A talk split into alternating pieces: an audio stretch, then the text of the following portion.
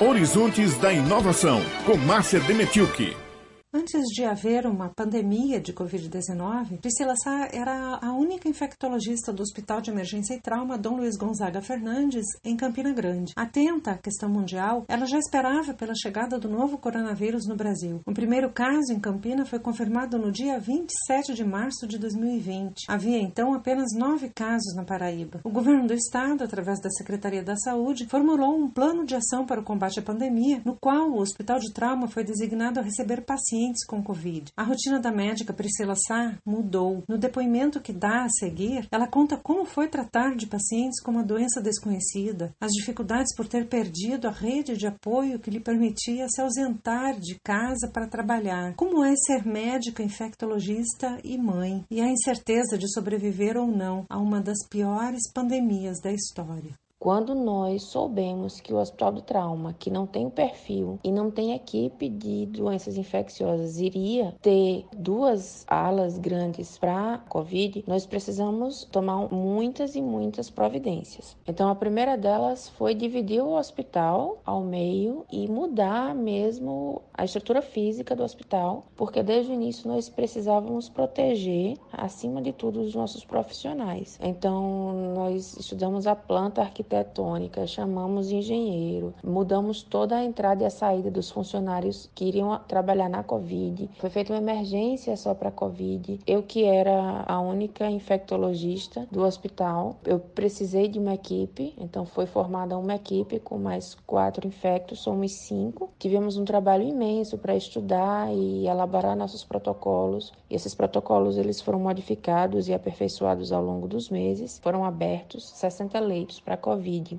para nós sermos um hospital retaguarda. Né? Quando o, o Hospital Pedro I lotasse, nós assumiríamos essa demanda toda. Eram 30 leitos de enfermaria, 30 leitos de UTI. No mês de maio, a estrutura do trauma ficou pronta e o atendimento iniciou com a chegada do primeiro paciente dia 22 de maio. Então, os primeiros pacientes chegaram num ritmo ainda tranquilo, mas no nosso pico nós tivemos 90% de ocupação dos nossos leitos COVID e tinha dia que nós internávamos 17, 20 pacientes de uma vez. O trabalho é imenso porque eu, como infectologista, dava suporte à equipe COVID, fazíamos visitas multidisciplinares diárias e nós montamos um serviço de atendimento ao funcionário com sintoma respiratório. Nós chegamos a atender mais de 50 funcionários por dia com sintomas respiratórios e cada funcionário desse retornou pelo menos uma vez para segmento. Ouvindo a médica Priscila Sá narrando como foi feita a estratégia de combate ao coronavírus no trauma, parece que ela está se referindo a uma guerra. Nós trabalhamos em conjunto em duas frentes. Primeiro, para salvar o maior número de pacientes possível. E aí você saiba que a gente recebeu muito paciente já em estado crítico. Quando chegou para a gente, não tinha muita coisa a ser feita. E a outra,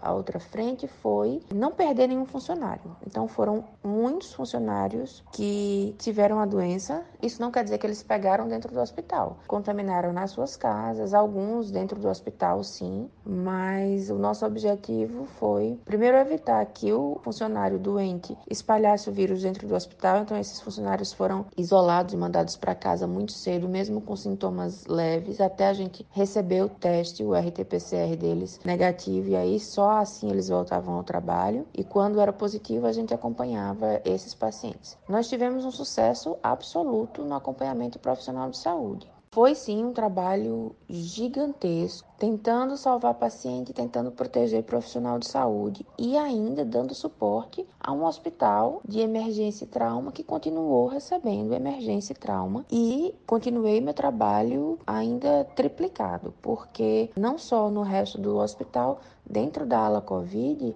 os pacientes evoluem também com infecção hospitalar e que impacta muito negativamente no desfecho desse paciente. Então, houve semanas em que eu estava dando treinamento dentro da ala COVID de como higienizar as mãos, trocar luva, de trocar capote entre um paciente e outro. Eu vi a necessidade de repetir esse treinamento porque o controle de infecção hospitalar precisou ser redobrado, até triplicado dentro da ala Covid. Não só isso, mas a competência da equipe, os protocolos baseados em evidência científica. Então foi um trabalho muito grande em várias frentes. Aprender a tratar o paciente com evidência científica, escolher e treinar as pessoas para essa equipe, porque saiba que as pessoas que estavam lá dentro tinham que ter habilidades maiores. O pessoal da higienização que precisava ser extremamente atuante, rápido e eficaz, o enfermeiro, o técnico de enfermagem, o fisioterapeuta, os médicos, os intensivistas, os diaristas, as infectologistas. Em um levantamento preliminar informado pelo médico Sebastião Viana da Silva Filho, então coordenador da ala Covid e atual diretor técnico do Hospital de Trauma, desde o início dos atendimentos a pacientes com Covid, o hospital registrou a internação de 359 pessoas com essa doença. Cada uma que recuperava a saúde e saía do hospital era aclamada. Foram 214 vitórias, mas as equipes de saúde tiveram que se conformar com a perda de 115 vidas. O trauma deixou de atender pacientes com Covid-19 a partir do dia 2 de setembro. Nossas duas alas fecharam, a gente já tinha fechado a, a ala de enfermaria, porque a gente estava tendo um número menor de pacientes, e com a abertura do hospital de clínicas, nós primeiro transferimos para o hospital de clínicas aqueles pacientes com perfil de enfermaria, nós damos o suporte ao hospital de clínicas e botar o hospital de clínicas para funcionar como um hospital Covid. Depois da ala fechada, que eu achei que eu fosse realmente descansar, não aconteceu isso. Talvez pelo represamento de coisas que eu deixei um pouco de fazer para me concentrar na Covid. E eu continuo atendendo Covid. Não há um dia que eu não tenha que atender Covid. A gente continua atendendo o funcionário sintomático. Foi a disciplina rigorosa que evitou a contaminação das médicas infectologistas. Eu não tive Covid e nenhuma de nós teve. E nossa exposição foi muito grande. Na sala que atendemos os profissionais de saúde, nossa exposição ela é com a proteção adequada. Nós usamos a máscara N95 o dia inteiro. Então foi equipamento de proteção individual de boa qualidade e disciplina. Nós temos uma disciplina de comportamento muito grande e uma vigia a outra. Ah, na hora que a gente está conversando, todas passamos o dia inteiro de máscara. Se estivermos apenas as duas infectologistas dentro da sala, nós estaremos conversando, batendo papo, fofocando de máscara N95. A gente vigia o comportamento da outra. Quando uma esquece, toca no olho. No início isso era mais comum, agora a gente já está tão treinada que nem acontece mais. E emocionalmente também, porque estamos exaustas, e não foi fácil tudo que a gente viveu. Desde o início dos trabalhos, as infectologistas executam uma coleta rigorosa de dados que serão analisados e estudados para uma contribuição científica. Quando a gente começou a preparar o hospital de trauma e a treinar a equipe que ia cuidar dos pacientes COVID, nós começamos a nos preparar para produzir cientificamente também. Então, eu já faço pesquisa com o NUTS da UEPB, Núcleo de Tecnologia Estratégica em Saúde, e eu é, idealizei e tive a ajuda das outras infectos uma plataforma de coleta de dados com uma ferramenta que a gente pudesse se comunicar. Isso ajudou que a gente visualizasse cada caso e nossa sala da infectologia funcionou e ainda funciona como um centro de estudo, um centro de discussão de casos. Então nós estamos agora organizando os dados de todos esses pacientes que nós internamos e de todos os profissionais de saúde que nós atendemos e nós vamos começar a preparar os nossos estudos, os nossos artigos e mostrar uma contribuição científica também. Priscila Karen de Oliveira Sá terminou a graduação em medicina em 2003 e a residência médica em 2007. Ela já foi chefe do núcleo clínico do Complexo Hospitalar de Doenças Infectocontagiosas Clementino Fraga, em João Pessoa, é presidente do Serviço de Controle de Infecção Hospitalar do Hospital de Emergência e Trauma, em Campina Grande, e é pesquisadora em tecnologia em saúde. É mãe de três filhas, a mais nova com oito anos, e, mesmo muito bem preparada profissionalmente, o período de pandemia trouxe-lhe surpresas e deixou marcas emocionais. Não está sendo fácil ainda ser uma infectologista numa pandemia, viu? E uma infectologista mulher, mãe de três crianças, dentro de uma pandemia, está difícil. É, eu digo que o infectologista era a especialidade que sabia ou que foi treinada para se comportar dentro de uma pandemia.